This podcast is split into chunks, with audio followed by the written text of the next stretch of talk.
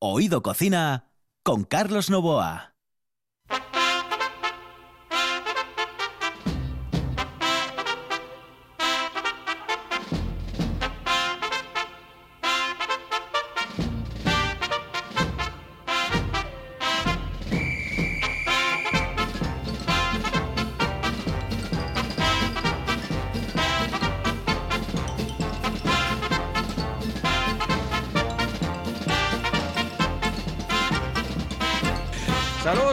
Amigos, Eh, esta es la sintonía de RPA, estamos en Oído Cocina. Ah, qué bien, qué maravilla. En el control está Kike Reigada para felicitar 2021, para acabar 2020.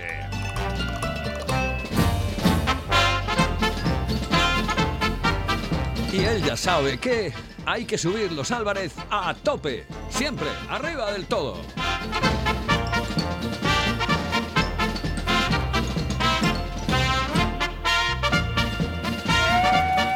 El último del año, que nos va a llevar a las 2 de la tarde, la una en Canarias. Señoras y señores, hoy tenemos cosas maravillosas, pero sobre todo muy, muy dulces.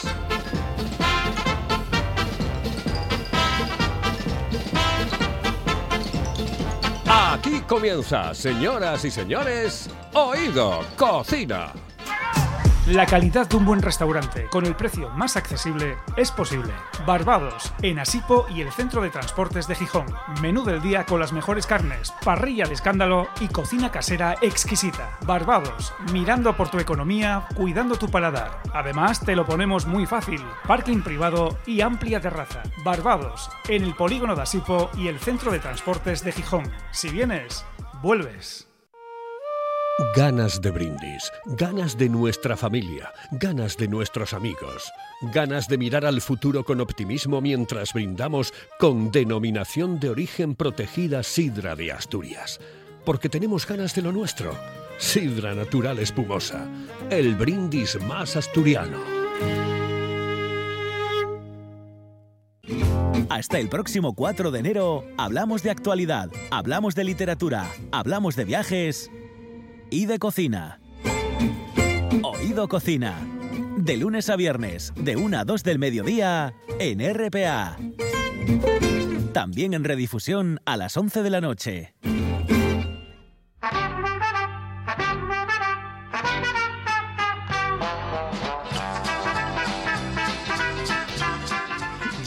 Con esta, con esta sintonía estoy viendo a José Luis López Vázquez, de verdad, te lo digo en serio. Yo estoy viendo a José Luis López Vázquez, Alfredo Landa, ¿eh? en, aquellas imágenes por la Manolo Lanuit. ¿eh? Sinceramente, a mí me suena al cine español de los años 70, 60, 70, 80. Y no, esto es de Herb Albert y de Tijuana Brass.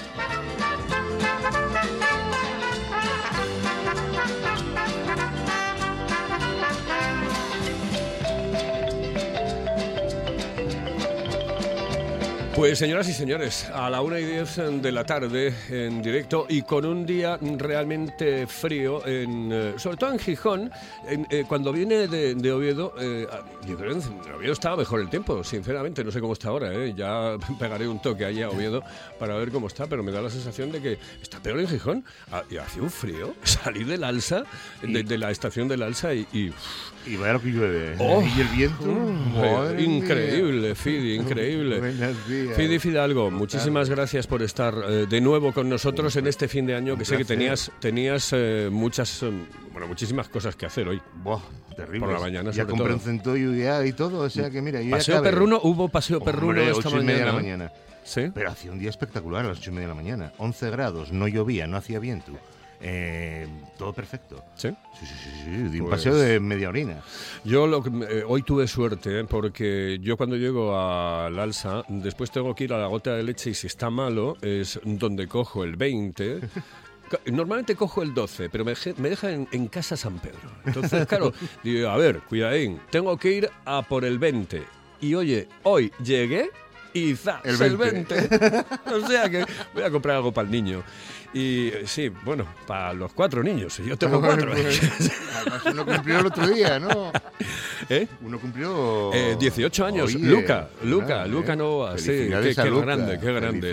Le digo yo, Oye, ¿qué quieres para tal? Le dice la madre, "Eh, un reloj, no sé qué. Le dice, no, no, la metafísica de Aristóteles. Dije yo, ¿lo está diciendo en serio? ¿O te está pasando 15 pueblos? no, no, en ¿Lo decía serio. en serio? Eh, te lo prometo en serio. Y tuve que irle, evidentemente, a la librería Cervantes, perdón por la publicidad, a sacar el, eh, la metafísica de Aristóteles, que yo me da, me da hasta puro Pedilo. pedirlo. Joder, algo de zafón, yo qué sé, pero no. La metafísica de Aristóteles me miró así la señora y dice, este tío está fumado. Bestial. Bestial. Bueno, eh, Fidi, hoy me traes una invitada. Por cierto, te di las buenos días, ¿no? ¿eh? Sí, me dijiste los buenos días. Sí, Sí, ah, vale, yo te perfecto. dije buenos Vale, días, pero perfecto. también te quería decir que, oye, un placer estar aquí el último día del año. Sí, O sea, señor. Un placer y un orgullo, ya Eh, sabes. ¿no? eh, exactamente, exactamente, Orgullo y sí, placer, Uy. orgullo y satisfacción. Es un orgullo y satisfacción estar con todos vosotros este día de año. Que es maravilloso, es maravilloso, porque me salen las voces así. ¡zas! Yo, yo, yo, adelante. bueno, vamos a ir a otra cosa que, no que podemos. vamos. Exactamente, vamos a lo que vamos. Venga, que tenemos una invitada muy especial. Tenemos una invitada muy especial. Y muy dulce. Muy dulce, muy dulce, muy dulce ella misma y lo que representa, bueno, lo que representa o lo que mejor, una de las cosas que mejor se le da, ¿no? Eh, ya estuvo con nosotros, ya estuvo con nosotros en el programa de las fotos, en Sí. el programa de las fotos. Porque es tarde. fotógrafa también. Porque es es fotógrafa también. Y es fotógrafa, y es, repo- y es repostera, y es diputada. Y es diputada por el Oriente de Asturias, eh, por el Partido Socialista. Y es Esther Freire Fernández, muy buenos días. Hola Muy Esther, bueno. buenos, días. a los dos. Que, que, por cierto, yo pensé que era fraile al principio, Ya. hace tiempo, y digo yo, ya, ¿ves? Se equivocaron, se equivocaron al poner, y no, no es fraile, es freile. Es ¿De Freile. dónde viene ese, ese apellido? Pues mira, viene de un pueblo, bueno, supongo que de más sitios, pero donde más se ubican es en un pueblo que se llama Brañuelas de León. Mi abuelo era de allí, eh, entonces tú vas a Brañuelas y hay frailes a patades. claro. Eh. Sin embargo, siempre cuento la Y anécdota frailes, y frailes, y que frailes. en España solo somos dos Esther Freiles y los dos vivimos en Colunga. Que- en Ah, que- coño, pero- y es verdad, y es Sí. verdad, conozco yo a la otra. Sí, sí. ¿Y qué te iba a decir? Em, eh, te, te- te dirían muchas veces, eh, sería fraile, ¿no? Uf, fraile, freire. Pero el- ¿En el carnet de identidad lo pusieron bien? Sí, Los... Sí, ¿no? sí, sí. Vale, vale. Ya me aseguro normalmente que Eh. se ponga bien. Qué licuado. Oye, te- eh, bueno, eh, eh, tu carrera política, etcétera, pero mm, una de las cosas que más te gusta del mundo mundial es enseñar repostería. Sí, Y eh, tú creaste en su día, que ahora ya no está en actividad, una empresa que se llamaba Huentastu. eso es, cuentas. Huentastu. Buen sabor. Buen sabor. Donde dabas clases de repostería. Sí, por A ver, todas Asturias. Cuéntame, cuéntame eso porque me, me encanta esa historia. Bueno, pues eh, fue una, es una historia muy larga porque realmente yo empecé hace ya unos 25 años aproximadamente a dar clases y al principio pues como todo empezamos eh, en broma, me- una amiga me dijo, oye, ¿nos das unas clases? Sí, sí, yo soy muy echada para adelante a veces. Y era para una historieta de dos meses y llegué a estar allí pues cinco años. Iba los martes a dar una clase y me gustó muchísimo y en un momento dado pues dije esto es mi futuro porque esto es disfruto y veo que la gente disfruta con, conmigo, con mis clases. Entonces empecé a estudiar, yo fui al revés. Ujú. Y me formé en el Gremio Artesanos Confiteros en Oviedo, que hoy tiene un nombre muy largo, el IPA creo que Ujú. es. Eh, ahí estuve pues un año entero, lo que pasa que no era formación reglada, era una formación que era por el paro, fueron mil horas, de las cuales más de 600 horas fueron práctica. Y allí tuve a dos grandes maestros, hoy ya no están. Eh, era Pepe al principio, eh, que era un, como más básico, y luego con Juan. eh, Juan era un- una institución dentro del gremio, era para mí el mejor mm, artesano confitero. Luego como profe, mm, reñía mucho. ¿eh? Pero yo con él, él- con él aprendí muchísimo, muchísimo, y luego, pues muy autodidacta, muy de estar practicando en casa, de hacer, de mm, leer mucho, muchos libros de cocina. Eh, hoy con internet tienes mm, eh, miles de blogueras, blogueras y blogueros, vamos, de todo. Entonces, bueno, pues vas viendo y luego lo vas adaptando. Sobre todo yo lo que hacía era adaptar las cosas a que la, la gente en casa lo pudiera hacer sin mayores inconvenientes. Claro, eso ya es muy importante. Eso Sí. es muy importante. Porque si das una receta o das que, que, que solo pueden hacer grandes restaurantes que tengan unas cocinas inmensas, unos fornos po- potentísimos, pues mm, solo podrán. en casa no podrían. Claro, y ahora, sobre todo con recetas de. Ahora hay mucho, muchos ingredientes muy modernos que, Sí. que bueno, la gente, la- el ama de casa principalmente, pues eso no, no No lo, lo puede usar. Sí. Entonces eh, yo lo adaptaba lo más posible Claro, claro. y salían. A mí Es una que es cosa, muy importante eso, sí. Sí, a mí una cosa que más me daba mucho, mucho orgullo era cuando llegabas y te decían, "Jo, es que les tus recetas salen todas. y eso yo para mí era el mayor halago que me podían hacer. Claro, porque es que cuando te dan, por ejemplo, una receta de estas y te dicen, bueno, pues tienes que tener en, eh, como unos 400 gramos de porzacillo. Y dices tú, joder. ¿Y eso? O tre- eh, sí, eh, 300 gramos de bambapurcias. Y dices tú, pero vamos a ver, eh, ¿y dónde saco yo todo esto? Sí, sí, es, decir, claro, es imposible. claro. Entonces, lo bueno es, oye, 300 gramos de azúcar. Almendra. eh, puede ser blanquilla o no blanquilla. Justo, y justo. punto pelota, claro. Es que es Sí, así. sí. Es Sí, así. sí, así es. Bueno, pasa con todas las recetas muchas veces de los grandes cocineros, ¿eh? que te dicen unas plantas que tienes que ir a buscar al Perú. Y dices tú, oye, vamos a ver, Claro. pff, es que esto no lo hay aquí. Sí, sí. No lo hay aquí.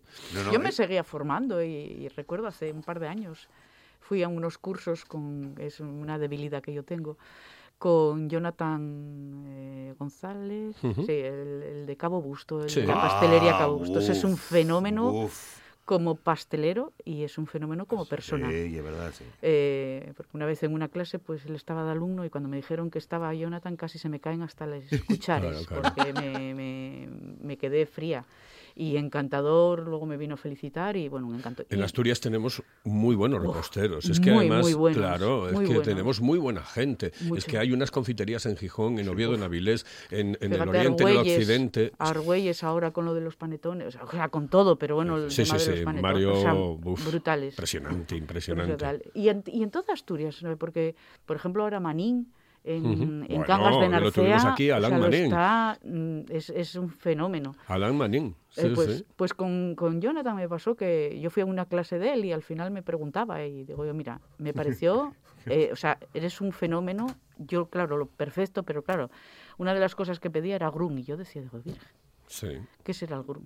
Bueno, pues al final eh, era una cascarilla de cacao, una Sí. historia. Entonces yo le decía que bueno, que para al- amas de casa o gente que tal, Claro. que tiene un nivel demasiado, demasiado alto. Pero bueno, da igual, ¿eh? Porque mira, era una preciosidad. Ibas al curso, no sé qué, llevaba unos pasteles de los Deli, entonces ya, aunque mira, aunque no aprendiéramos nada. Pasábamos una tarde maravillosa. Pero es que y lo bueno de las clases de esta gente. Sí. No y como una clase particular de matemáticas que sales y tal. Esta gente hacen durante la clase hacen el rollo y después zampeslo. Sí, Sí. sí, sí. Y comes y quedes. y Pero que mm, eh, te digo el- que el nivelazo Fidi. Esther, es que es alucinante. El, el- el nivelazo de la repostería en el Principado de Sí, Asturias es una auténtica maravilla. Eh, ya te digo, bueno, pues aquí tuvimos a Güelles, tuvimos a Alan Manning. A sé que te fastidia ese nombre. No. ¿eh? No. sí, te fastidia ese nombre. Yo sé, tú, ah, tú no sabes, Esther, por qué le fastidia ese nombre, ¿no? Pues además se lo dije yo al propio Manning. eh, porque rima tú en Alan Manning. Alan, y se lo dije 20 veces. Sí, sí, te fastidia, sé que te fastidia. Pero se lo dije a él directamente. Digo yo, y ¿pero le dije, está te lo, hablando? te lo dijeron, te- se lo dije a Alan y aquí en el programa y le dije yo, te lo dijeron muchas veces y dice, no sabes cuántas. no sabes cuántas. Digo yo, ¿por qué dirá lo de Manín si Manín Claro. dice mucho en Colonga? Sí, Que además, yo, yo digo, "Ay, ¿qué pasa, Manín? No sé. qué". Digo, ¿por qué me Yo va a estaba fastidiar a mí? Fastidia, no lo te entendía. Yo estaba con el coromanín, ¿eh? O sea que... Oye, eh, este, este confinamiento, desgraciadamente, ¿no? Este confinamiento que estamos viviendo, después hablaremos, y yo quiero que además, bueno, pues eh, me me expliques también tu, tu experiencia personal. Eh, este confinamiento mm, vino a ratificar que hay mm, un interés impresionante por el mundo de la repostería. Uf, Bueno, O sea, eso fue chiflante, ¿no? Fíjate, eh, al principio del todo, primero fue el papel higiénico, Sí, no entendemos por qué, y La luego harina. fue la harina y la levadura. La levadura. La levadura mm, hasta hace bien poco todavía. También es verdad que yo, por ejemplo, la uso y yo y mucha gente se está usando para algo que no tiene nada que ver con la repostería, que es eh, las trampas para las avispas asiáticas. Ah, y es verdad, si lo leí yo el otro ¿Cierto? día. Entonces, eh, en, Aspa- en Asturias, pues eh, ha hecho una campaña espectacular donde, mira, yo sé más un poco de Colunga. Eh, en Colunga se han atrapado como, Sí. no sé, 7.000 reinas. Bueno, una barbaridad de ellas. Pero es que hay un montón de, de trampas Sí. y todas llevan levadura para que fermente y les huela y vayan, y a- van para allá. y van para allá. y caen en la trampa. Entonces, claro, mm, o sea que vale para la, eso. leva- la levadura este año se cotiza, vamos, a precio de oro casi. ¿En el confinamiento le diste a la repostería fuerte o no? Le di más que a la repostería, a la panadería. Panadería. Sí, le di, ahí hacía el pan porque yo fui de las que estuvo realmente confinada y salía máximo cada 10, 12 días, eh, una hora a hacer la compra para, para cuanto me durara. Entonces el pan lo hacía. Y hacía una de pan normal y, y otra de pan dulce para desayunar por la mañana. Entonces, nada, eh, Ay, pan hice bueno, muchísimo. De eso, maravilla, bueno, de tío. eso, no, pero que quiero que, eh, como tenemos tiempo suficiente, que nos dé después, aparte una receta de algo de repostería de pan, porque a mí el tema del pan, a mí no me dio por la repostería, me dio por, por otros, eh, otras comidas, etcétera, pero por la repostería no me dio, no me dio porque no, bueno, no, no, no, no, ¿Sabes por qué creo no que te no dio? tenía mano, no. No, porque mira, la repostería, yo siempre digo una frase que suena muy mal al principio, pero cuando lo explicas es muy fácil. La repostería es la química de la cocina. Tú unos garbanzos, si eches un chorizo, están buenos. Y Claro. si eches seis, están buenos también. Harán grasosos y con mucho sabor a chorizo, pero están los garbanzos para comer. La repostería no. Si tú una receta tiene 200 gramos de azúcar, son 200. No y eches 300. Claro. Si eches eh, 150, pues algo va a fallar. Y si eches 300, se te va a quemar. Claro. Entonces, mm, al ser tan... Sí, sí. Para que te salga bien hay que ser Hay muy que- exactos. Ajá, Entonces, Estoy eh, convencido de que es eso, ¿sí? yo, para mí, una cosa siempre imprescindible, siempre lo digo cuando veo a los cursos, es una báscula. Y a poder ser digital. Hoy que podemos mm, tener tal, una báscula digital, que las hay por cuatro Sí, duros, sí, sí, sí. para mí es imprescindible. Más que una batidora. Claro, porque es que además pesar son cantidades muy pequeñas. Claro, veces. porque la, tú piensas que el 90% de las recetas, bueno, pues vienen casi todas de, de la confitería, ¿vale? Y yo recuerdo hacer los bizcochos en, la, en el gremio y eran de 60 huevos. ¿De Entonces, 60 claro, huevos por bizcocho?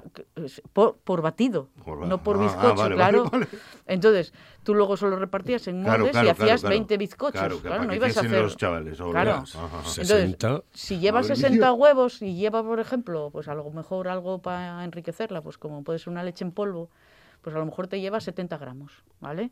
Y dices tú, uy, no, 60 huevos son muchos para mí. Voy a calcular ya el 10%, que son 6 huevos. Y claro, te estás quedando en 7 gramos de leche en polvo. Y en el, en el tema de la repostería, por ejemplo, el que te pases eh, eh, 20 o 30 gramos, eh, eh, ¿se nota? De- depende de qué ingrediente, claro. Claro, por eso mismo, porque tú, por ejemplo, el azúcar, por ejemplo, en un bizcocho, vamos a cosas súper básicas. Sí. Y te digo, la receta básica de un bizcocho para mí son 300 gramos de, o sea, 8 huevos, 200 gramos de azúcar y 300 de harina, ¿vale? Dices tú, pero es que yo soy muy ambión. No, no, yo a mí con eso que va, yo voy a echar Vete, 300 gramos de azúcar, igual que de harina. Se te va a quemar Se te Claro, quema. claro. se, te- claro. se, se carameliza, se dora demasiado. O, por ejemplo, unas galletas, te- pues lo mismo. Tú una galleta, eh, por ejemplo, cuando le echas el azúcar, digamos, en el horno, tiende a disolverse por el calor. Si tú disuelves azúcar sola, eh, la tienes granulada, la metes al horno, y una cucharada y se disuelve y se te hace un caramelo y queda duro como una piedra. Sí, sí. Hay que chuparlo. Pues, Claro. que eso pasa con los mazapanes, mira, enlazando una cosa con la otra, pues eh, los mazapanes en- eh, simplemente los hay que gratinar. O sea, un golpe de calor para que doren por arriba, no cocer. Son Claro. almendra, azúcar y... Y, pero Y sigues mucho azúcar, ¿no? Sí, yo tanto azúcar como, como almendra. Igual. Igual cantidad de almendra que molida que de azúcar glass. Y yo les echo agua, no les no los uso, no uso clara de huevo, no me gusta. Claro, es la diferencia que hay con el con la cocina tradicional. Por Claro. ejemplo, yo ayer hice la carne guisada de... Siempre te- hacemos, eh, en, en casa hacemos carne guisada, la hago yo. Mm. Bueno, últimamente la hago yo. Antes la hacía mi mujer. Y eh, lo que hago es, es, bueno, meter, ya sabes, el sofrito este con Mm. cebolla, con ajo, con pimiento, etcétera. Bueno, pues no importa que metas, cuantas más cebollas metas mejor. Eh, claro, en- porque te queda la salsa muchísimo más eh, tupida, más rica, más, más Claro. exquisita. Entonces, claro, no es lo mismo Claro. de decir, no, es que tienen que ser 250 gramos de. Sí, sí, sí. 150 gramos de- y, y yo creo que eso es lo que me echa para atrás a mí de- del Sí, tema. sí, ¿eh? es lo que le pasa a todo el mundo. Es que es normal. Y claro, tú, eso es lo que te decía, pues 200, si metes tanta cantidad de azúcar como de almendra y lo metes a cocer al horno, cuando salen, salen súper blanditos, súper así que dices, "Oh, qué brutal está esto. Sí. Pero es que cuando pasan 10 minutos, están para tirar a cualquiera, porque es que es caramelo puro. Claro. Entonces son, eh, no se tiren, ¿eh? Porque entonces son mazapanes de chupar, que son los de régimen. Porque claro, tú... Un más. Claro. tú, tú un mazapán te lo comes así, pum pum, y tres bocados y para adentro. Uno de esos hay que chuparlo. Durante media hora, guapamente, un O mazapán. sea, que es un caramelo, prácticamente, vamos. Sí, sí. Bueno, eh, vamos a irnos con un consejo y volvemos en un instante y seguimos eh, porque queremos despedir el año de manera dulce con Esther Freile aquí en los estudios y con Fili Fidalgo. Señoras y señores, esto es Oído Cocina. Hello, eh, señorita. ¿Sí? Excuse me. Eh, perdón. ¿Me puedo decir, por favor, dónde puedo comer el mejor cachopo? ¿Es cachopo de Asturias? Es cachopo, claro, pero el mejor de Asturias, no. El mejor de España y, y, vamos, y del mundo entero. No. En Oviedo, en el Pichote Café de la Tierra, en la Plaza Gabino Díaz Merchán. Pero mejor llame para reservar, ¿eh? Apunte. 984 28 29 27. 984 28 29 27. En estas fiestas no te quedes sin tus recetas favoritas. Todos los mediodías, de 1 a 2 de la tarde, Oído Cocina con Carlos Novoa. Cocina en directo en RPA.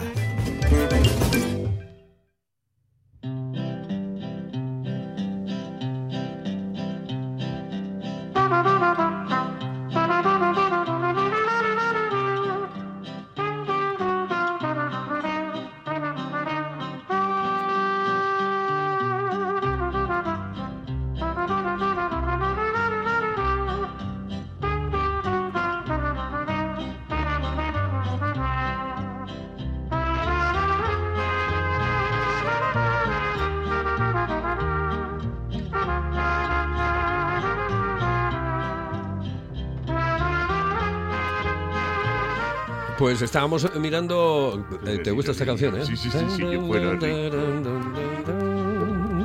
I wanna Richmond. Richmond. Richmond. Es que me, me- me suena el de Crónicas Carnívoras. Adam Richman se llama, ¿no? ¿No se llama Adam Richman? Sí, yo creo que sí. Sí, sí. Además lo vi yo en, en uno de, de- de los bares de, de Oviedo. Hizo un reportaje allí en El Pichote, en la Plaza Gabino Díaz Merchán, en Oviedo. ¿El de los Y- cachopos? El de los cachopos. Pues allí estuve yo con Adam Richman. Anda. Sí, sí. ¿Comiste cachopo? Comió cachopo, había comido no sé cuánto, fabada de no sé qué. O sea, se metía. El tío es verdad que come eso, ¿eh? Lo que pasa, bueno, lleva un cámara y otro que de- les debe de tener tres días sin comer y entonces llega allí y, y le, y comparte un poco. el cámara y el otro. Entonces deben llegar alguna fame los pobres No, de la leche. Eh, estábamos discutiendo, pues discutiendo, no, no hablando aquí No ahora. se discute nunca. Hablando, no, en este programa. Solo faltaba ya, discutir de comida, por favor. Estamos hablando, Esther de cómo se hace la carne guisada, pero es verdad que mm, eh, es fundamental sellar la carne, Sí, sí. pero fundamental. Imprescindible. Además que queda esa cierta azúcar que, que tienen las carnes, que- Claro. que, es lo que se pega la pota abajo. Ah. Y, y eso que queda doradín y lo que luego da el color a la salsa y vamos, yo que se me pegue bien bien. Sí, sí, sí. No sé qué me... pe- Bueno, y además ahora no hay problema, porque si se te quema, ya que lo caramelizaste. Mm, eh, sí, es verdad, son las cosas que ¿eh? últimamente mía. ay, yo voy a caramelizar. Qué bien Ah, queda, ¿eh? vas a pochar. Tonterías. tú lo que vas a hacer es pochar. Bueno, eh, eh, tenemos que ir eh, con recetas, pero yo, mm, eh, a ver, este mm, confinamiento no- nos dio muchas eh, claves eh, y nos hizo pensar mucho, Esther. Ha sido muy duro. Tremendamente. duro. Está siendo muy duro. Son etapas distintas. Pero yo pienso que ahora mismo que ya sabemos lo que fue el confinamiento, Mm. el miedo que nos entra es eh, tremendo. Tenemos que ser extremadamente responsables. Es, yo siempre digo que es, que es lo que tenemos que, que hacer y, y- y siempre digo que haz lo que pides a los demás, Claro. no más. O sea, mm, te- es muy fácil decir, no, que cierren esto, no, que cierren el otro, que tal. Haz tú lo que pides a los demás y creo que nos iría bastante mejor. Simplemente es responsabilidad, no es otra cosa. Yo estoy absolutamente convencido. Estoy, de eso estoy absolutamente convencido. Mm, nos enseñó muchas cosas. Eh, una de ellas que los españoles eh, sabemos estar a las duras y a las maduras y que en un momento determinado, si tenemos que tomar decisiones, las tomamos.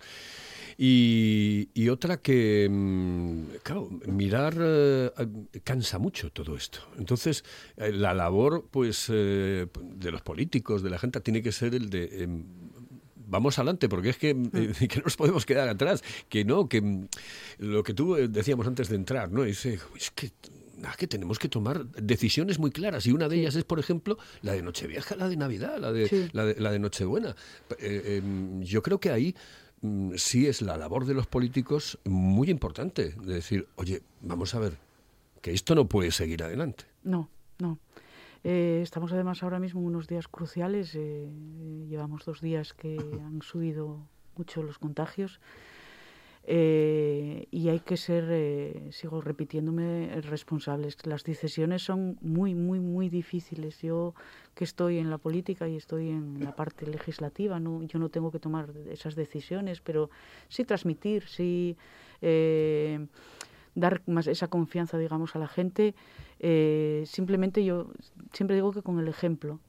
Primero tenemos que hacerlo nosotros y ver que, que la demás gente, pues, pues es lo que hay que hacer. No, no, no me vale nada salir a hacer fiestas esta noche vieja cuando llegue Pase Reyes, porque sí, va, ah, no estamos ahora muy contentos, esto, lo otro y tal, pero va a ser otra vez, va- es que la tenemos ahí. eh, ahora ¿Cómo, mismo cómo los va a ser tu, hospitales. ¿Cómo va a ser tu Nochevieja? Pues mi Nochevieja mm, va a ser, eh, bueno, la segunda vez porque la Nochebuena fue exactamente igual. Va a ser la primera vez en mi vida, y tengo unos cuantos añinos, que como en mi casa eh, y que cocino. Eh, así de claro. Porque como siempre trabajaba y para mí esta época de trabajo era extremadamente dura, Claro, claro. porque el tema de turrones, de roscones y tal, tenía muchísimos cursos. Yo siempre iba a, eh, a comer, a cenar el día de Nochebuena a casa de mi suegra y el día de Nacho de vieja a casa de mi madre. Claro. Ya te la da Y Vento Hecho. Eso mismo yo, hombre, llevaba los turrones, por Bueno, supuesto. ¿eh? lógicamente, Eh, lógicamente. Llevaba una botellina de algo de sidra o algo para tal, pero yo iba a mesa puesta. Y este año pues eh, fue la primera vez en Navidad y ahora mismo pues en- hoy, esta noche, lo mismo. Yo voy a cenar en mi casa con mi compañero. Mi madre va a cenar sola. Eh, es una decisión que además tomó ella. Mi madre es muy, muy, Ah, ¿lo jo- tomó muy ella? joven. Porque, sí, sí, la tomó ella. Eh, mi madre tiene 74 años, es muy joven, está Ah. bien, aunque tiene sus achaques, pero, pero está bien. Y ella ya dijo que no que iba a cenar sola porque somos tres hermanos y si cena con uno no puede cenar con el otro. Si viene el otro no puede el uno. Y para tal dijo un día como otro cualquiera Fuera líos. y luego veré un poco eh, la TPA y cuando canse para la cama. Eso es. Y nosotros pues vamos a hacer lo mismo. Eh, Vamos a estar en casa, cenaremos los dos. Y... ¿Vas a cenar, Rogelio, y tú? Sí, sí. Muy sí, sí, bien. Vamos a cenar. Hoy va a tocar de picoteo. Eh, Oye, No, que no, que que- el nah, tú, tú tú de verdad, no es que no quise currar y punto. No, no, además de Te verdad. queda mejor así, ¿eh? Por eso cuando me dijo Fidi, digo, a mí, el día picoteo. de Nochevieja, ¿Cómo el día que suena? tú quieras. O sea, me da igual, yo. mm, Así ¿Cómo de- suena eso de picoteo, eh? Yo ya la vi venir. Dije yo, joder, picoteo. Que Lo conste pasa que me lo ocurré mucho en Navidad. ¿Ah, bueno, sí? mucho, ¿Qué entre hiciste? comillas. ¿Qué? Pues hice, eh, allí en Colunga tenemos una, unos chicos que tienen una granja de ovejas xalda Ah, y, sí, yo conozco los suyos, sí. y pitos Ujú. de Buena calella, gente, de pita pinta. Sí. Y cogí un par de pitos pintos y los confité. Alá, hablando de confitar. 26 horas cociendo el pito. ¿Cómo 26? 26 Callao. horas. Venga, Receta, oh. receta de Emilio, de Casa Los Valles. Pero ¿Ah, eso es sí? imposible 26 horas. 26 horas. El pito está para desmayarse. Sí, sí, no. O sea, ¿cómo así de pa' no? claro. Pero no como... Vamos. Nada. Como para no desmayarse. Sí, sí, os El- pero, pero quedarían los huesos el pitu. No, no, no, no, no. 26. Pero como 26, 26, Esther. 26 horas. Pero sin parar. Sin parar. Al uno. Al uno. En la vitro, al uno, cubierto de O aceite. sea, eso, eso son dos Ahora, días. sea, sí, no, hombre, dos días no. Son No, un, día, día un y- día y unas horas. Pero, pero se sale la carne, de, de- se despega del hueso. Es, es una delicia. eh, ya ves que el pitu normalmente ya eh, muy duro. Si lo cueces mucho, queda así como... que a mí Sí. no me gusta la textura.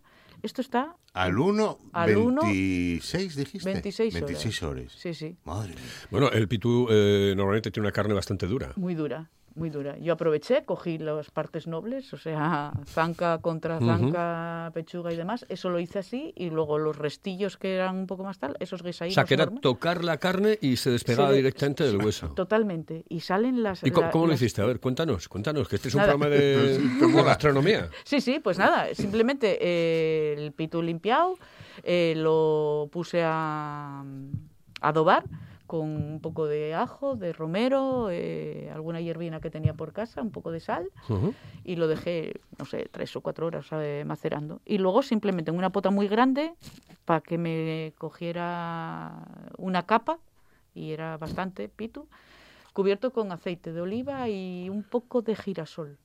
Mezclado. Mezclado. ¿Los dos sí. aceites? Sí, porque el aceite de oliva solo es demasiado fuerte y a veces enmascara los sabores de, de la carne. Coño.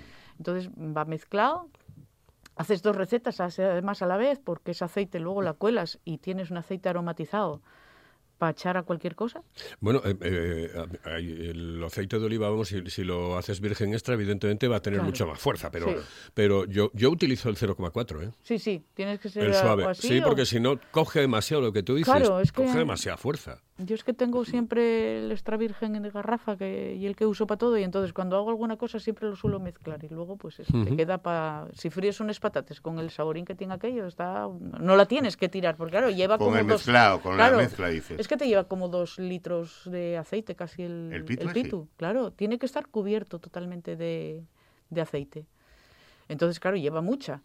Pero luego no está grasoso, ¿eh? Porque luego dices tú, "Joder, es que esto tiene... No, no. Luego le va quedando la- el jugo de... Pero dos litros de aceite. Madre mía. Madre mía. A ver, es que... Pero como era ese pito, como Abelardo, vamos.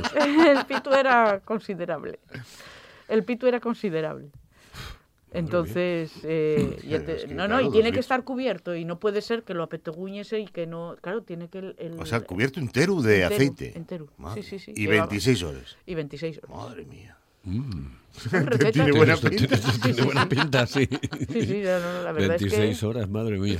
Madre son mía. cosines que vas probando. Yo de esas cosas préstame probar y además, eh, jolín, aprovechando que allí al lado de casa tienes unos alimentos que, que, que se Tiene buen salen. material esto de la Casa de los Valles, ¿eh? Muy buen material. Haz, haz buenos postres ella también. Muy buen. ¿eh? pila- pilares. ¿Eh? eh, ¿Cómo lo sé yo también? Un poco alumna mía también. Ay, amigo. Entonces, sí, sí, sí. Un día me contaba hace- una historia mi Pilar que yo me partía con ella. No, no, de- es tremenda. Es una. Es sobre un- lo que hablábamos antes de un tipo que decía y no sé qué hace. Dice, oye, ¿cómo lleva? Yo quiero hacer una tarta, yo no quiero, o sea, eh, ¿sabes? O Sí, sea, sí. Es que ella cuando hace. Allí tienen también un tema de tiro con Me arco. tiro con arco, sí, yo. Eh, entonces, igual tienen 150 o 200 personas a comer, ¿eh? Sí, sí, sí. Y comen todos. Es que además me dijo que era el único sitio de, Sí, de- de para tirar al arco. Sí, lo tiene muy guapo, la instalaciones allí pues, súper potentes, ¿eh? Sí, sí. Allí que hay de deja- todo, tío. Me, me deja alucinado lo de los 26, 26 horas del pito allí cuando salió del horno dijo, joder, qué fresquín. Mi vida, el pobre pitu.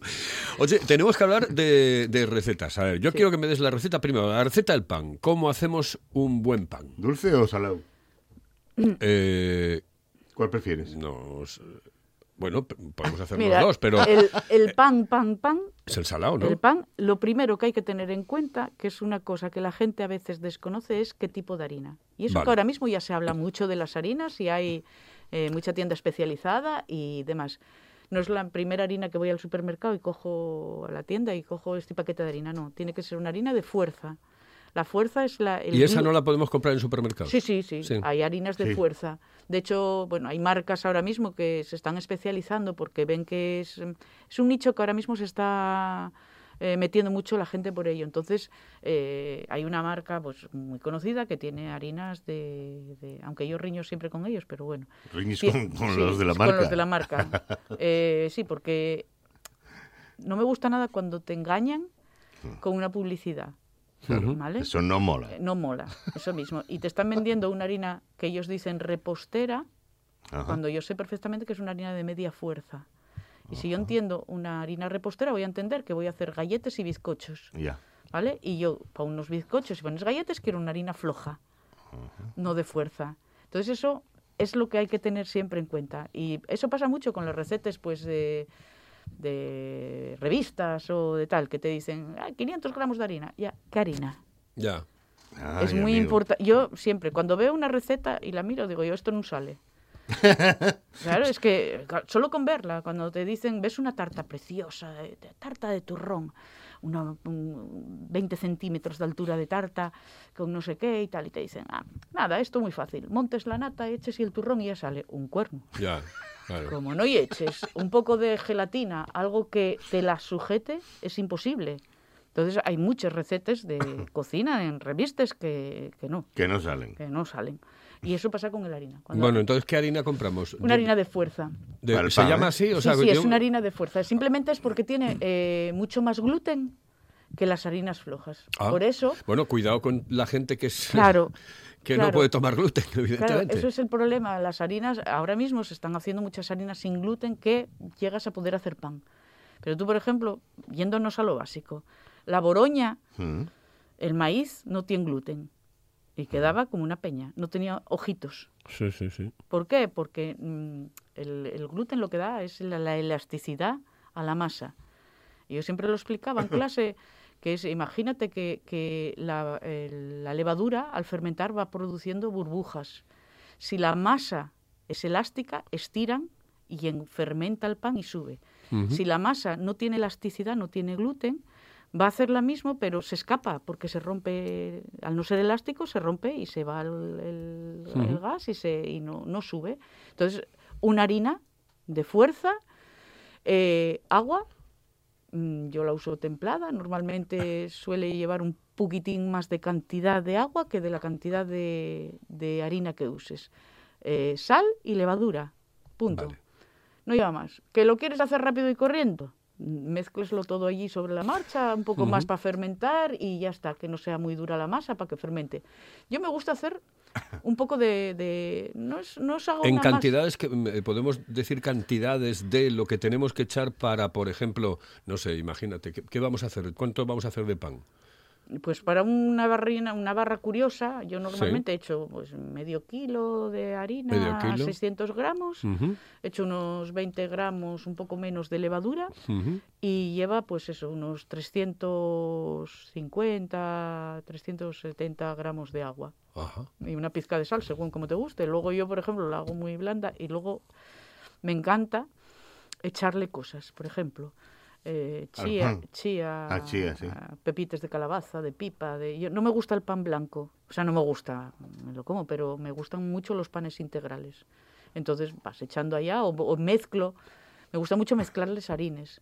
Por ejemplo, echo un tercio de, de harina de, ¿cómo se llama? de centeno, por ejemplo, tal, y otra parte de, siempre con una parte de trigo, porque esas harinas son muy pesadas y les cuesta mucho fermentar. Ujú.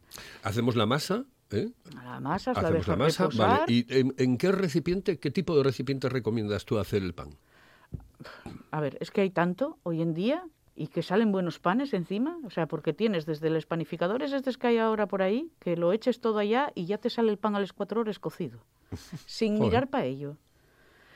Para mí me aburre mucho porque siempre sale el pan de la misma forma, Ajá. entonces no me gusta. Ujú. Tienes cualquier robot hoy en día, te lo amasa solo y, y ya está, sin más.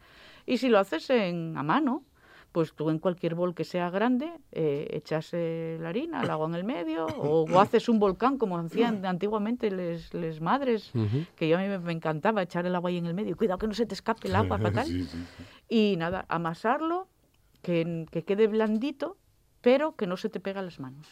Esa, para mí es el truco. Porque el, el mayor vez, la mayor, mayoría de las veces los problemas es que hacemos unos panes muy metidos en harina, que se llama. Sí. O sea, muy dura la masa para que no se me pegue a las manos. Yo prefiero que se me pegue, lo dejo reposar un poco, luego lo vuelvo a amasar otra vez. Lo suelo amasar como dos veces, si puedo. ¿Y, y qué, eh, qué, eh, qué temperatura el horno? Eh, ¿Para cocerlo? Sí, No, para cocerlo unos 200 grados. 200. Sí. Por arriba y por abajo, evidentemente. sí, claro, sí, sí, por arriba y por abajo. Y si puedes meter un cacharrín eh, con agua para Ah, que se produzca vapor, humedad. para que produzca humedad, quedan las cortezas mucho más crujientes y más ricas. Ay, amigo, ¿ves? Sí, sí. Truquín, truquín, truquín. Sí, sí. Claro. Claro, es que es el problema de los hornos que tenemos en casa, no son los hornos ni de las panaderías ni de las confiterías. Eh, entonces hay que se adaptar un poco a los hornos de casa. Pero bueno, yo ya os digo que yo el pan me sale como... O sea, decís el agua en un vaso o... no, en un vaso no, porque Cuidado que te- rompe, igual te puede estallar. Yo tengo una lata de este, del bonito Ah, claro, también. baja, ¿qué tal? sí. O un molde que tengas, que un molde de, de un bizcocho, que cualquier cosa que no sea muy alto para que no te ocupe sitio Sí. y lo pones abajo del todo del horno y eso va produciendo vapor y hace que el... ¿Y de, de sal cuánto? Eh, de sal unos 10, 12 gramos eh, para, media, para medio kilo de harina está perfecto. Sí. Eh, lo amasamos nosotros, le hacemos la forma nosotros, evidentemente. ¿eh? ¿Hay algún truco para que quede por arriba un poco más doradín? ¿Se le echa un poco de huevo de esto con Yo la... no, yo al pan no, pero hay mucha gente que sí que se lo echa, pero a mí no me gusta, no, no, coge color en el horno con, con el... Al, al meter a 200 grados te coge, te coge color. Es que yo tengo la idea en la cabeza, eh, la imagen en la cabeza de la gente pasando la... mm, La brocha. La brocha La por brocha, encima. sí. A las empanadas se le suele hacer mucho. Ah, ¿Sabes a la que se les echaba? Me da la sensación. Yo es que era mm, de pequeño, era muy del pan del molinón eh, de Oviedo. En Oviedo había un sitio que se llamaba el Molinón. Que se llama el molinón. Se llamaba el Molinón. Ahora ya no, bueno, creo que no. Era pa' una-. ¿Será- una- sería por algo? Era impresionante, era la, la mejor panadería que hubo eh, concretamente en, en Hombre, con diferencia. Lógicamente, con ese nombre. El Molinón. Claro. Sí, sí, sí. Ah, Después ya hablamos tú y yo. Eh, el- pero el mejor con diferencia. Y tenía una eh, tenía un pan que era el bregao. Eso es distinto, pero no es con huevo, ¿eh? ¿No es huevo? No, no, no es huevo. El pan bregao es, tú haces una masa de pan normal y luego lo meten en, no sé si lo llaman el rabil o, bueno, es una máquina que son dos rollos, eh, normalmente, bueno, de, de mármol, eh, que, que se juntan y se separan como, como tú quieras. Entonces, lo meten, eh, lo pasan varias veces y eso lo que hace es hacer una mega muy, muy, muy compacta. Sí, pero es que por, por arriba quedaba como, Quedaba como si tuviese barniz. Sí, sí, quedaba. Es que es más, además, ese es el pan que se utiliza en la zona, bueno, sobre todo del oriente, eh, para los ramos de las fiestas. Ah, cuando, para subastarlo, cuando- bien. eso, las Es que a mí me encantaba ese pan. porque en cada fiesta, bueno, en cada zona, y yo por ejemplo, que aunque viva en Colunga, soy del entrego, del, bueno, y es de, la carrocera. de la Gueria Vamos Carrocera. a decirlo todo. del Corbero, pre- que hubo un equipo de fútbol muy legendario. Y, por ejemplo, allí se hace mucho de dulce, los, los, eh, las subastas de los ramos, Ajá. pero en, el oriente, oriente ¿no? Sí. es pan y Sí, se les da una forma y ese pan dura mm, mogollón de tiempo, sí, no se pone sí, duro. es, eh, de hecho, si, ve- si os fijáis, en muchísimas panaderías lo tienen en el escaparate y lo Y tienen ahí allí está años. una temporada, sí. Sí. No, no, no se Oye, y una, una pregunta, ahora que, me- que- que estoy hablando de pan, que, mm, hay ahora como una especie de debate con respecto al, al pan y a la masa madre.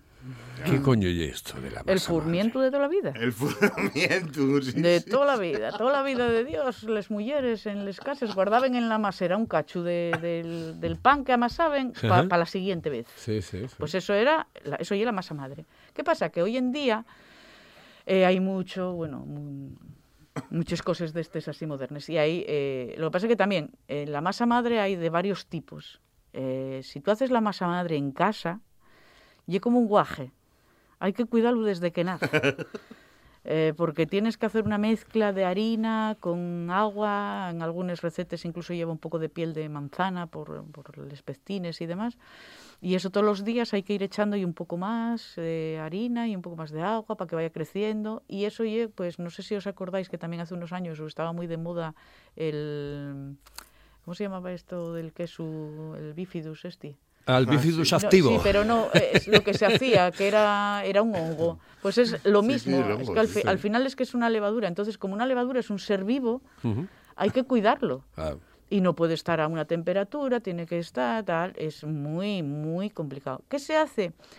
Eh, normalmente lo que se hace es mezclar una parte de harina y de levadura, muy poca, muy poca levadura, a lo mejor dos o tres gramos, con agua y eso lo dejas reposar pues a lo mejor un día o día y pico.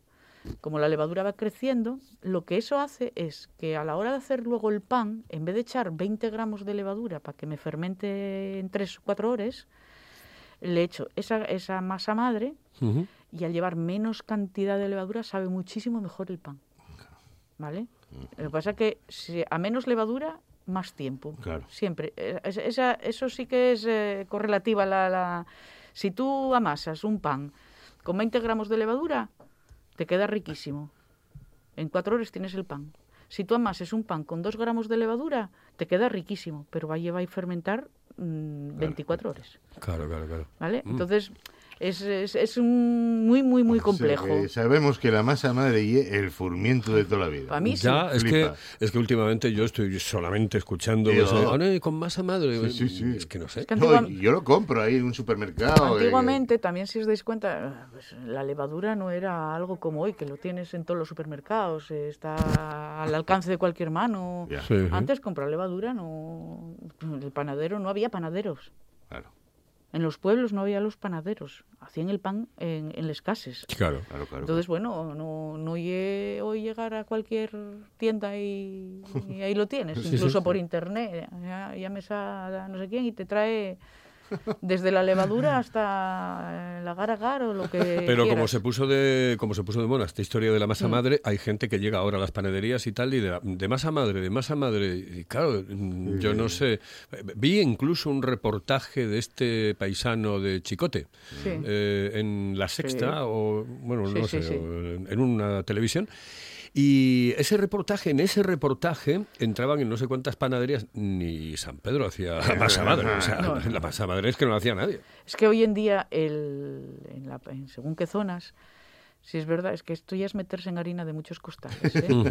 Eh, el pan es eh, congelado.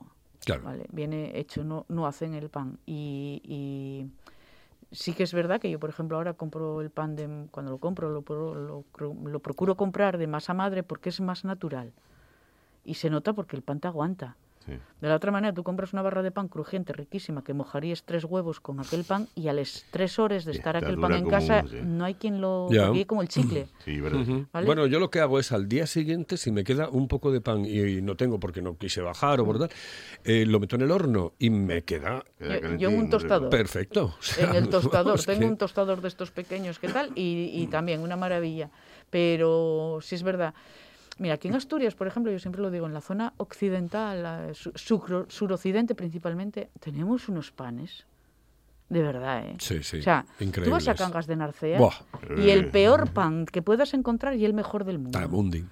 Taramundi. Impresionante. Eh, sin embargo, por ejemplo, para el oriente hay mucha menos tradición de pan. Sí, no, no, no, sé no. por qué, no sé la razón, pero hay muchísima menos tradición de, Porque de allí pan. eh, eh, está más cerca a lo mejor de Cantabria, bueno, pues no es... No lo sé. eh, no, las tradiciones no son las mismas, pero... No lo sé, la verdad es que no, mira, allí, sin embargo, por ejemplo, en el occidente, en el oriente, perdón, eh, somos más de harina de maíz, muy de tortos, de boroña, Ah, de, de esas boroña, cosas. sí, y sí, en sí. el occidente hacen los gaches estos con la harina de maíz Sí. tostada y no son muy de boroña. Es más, a ellos al boroña llaman y la- a la empanada, depende de qué zonas. ¿no? bueno, son tradiciones y en cada sitio. Oye, ¿qué, qué canción, por cierto, eh, que eh, no sé si lo sabéis, pero llevamos una hora hablando? Entonces, sí, una hora hablando ya. Entonces, quiero que me digas una, una canción que te guste a ti para, despe- para despedir este año. Para de- Uy, Dios. Para que me la vaya buscando el Quique. técnico, que cuidado, que yo es que son los atracos que hago a los técnicos, pero bueno, como me llevo bien con ellos, ¿eh? si, eres futbolista, llévate bien con el técnico y, y si eres locutor, lo mismo. o sea, Hombre, yo soy muy de revólver. revólver. bueno, mira, mira, mira, mira, Quique Regada está chiflando. Me vale cualquiera de revólver. Carlos, Carlos tope. Mira, fue una de las cosas que, de las pocas cosas que yo he hecho este año. Ahí, ¿verdad? Eh, Fuiste. eh, fui al vi. concierto, por cierto, mm, me pareció muy bien organizado, genial, Sí. en la Plaza de Toros. La tenía, tenía la, eh, la entrada para el concierto de Carlos Goñi en el Campo Amor el día 12 de marzo. Ah, ojo. Se suspendió, Suspendió, al- a las 12 de la mañana. Yo ya había decidido que no iba a ir porque sabiendo cómo estaban las cosas yo no me iba a meter en un No sitio molaba. cerrado con tal. Sabía que no iba a ir, pero bueno, lo suspendieron y tal. Y, y cuando vino Pues- aquí a Gijón, bueno, Pues vamos a, vamos a acabar eh, dentro de un momento. Antes vamos con un consejo publicitario y vamos a acabar el programa de hoy con Revolver y Carlos Goñi. ¿Quieres saborear el mejor cachopo de Asturias? No te lo pienses más y visita las tablas del Campillín en Oviedo y la taberna asturiana en la calle Begoña 6 de Gijón. Llámanos y saborea el ganador del Campeonato de Cachopos 2019 en Asturias. 985 21 24 11. Ah, y en Oviedo también te lo llevamos a casa. Las tablas del Campillín en Oviedo y la taberna asturiana en Gijón. Sin duda, el mejor cachopo de Asturias. Oído Cocina con Carlos Novoa.